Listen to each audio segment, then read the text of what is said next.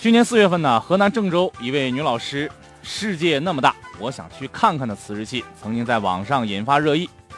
今年的六月七号，在株洲一个公司上班的苏女士，在自己的辞职申请表上填上了相同的话语。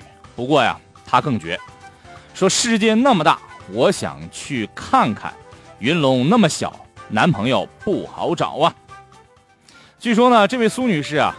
在云龙示范区的一家旅游企业呢，作为这个工作人员啊，在那儿工作。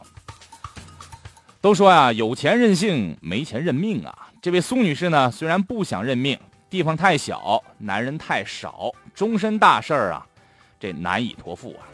小女子是一怒之下拂袖而去。有人说她矫情，有人呢说她炒作。不过我认为啊。一切敢辞职，尤其是敢炒老板鱿鱼的人，嗯，都不一都一定是不简单的哈。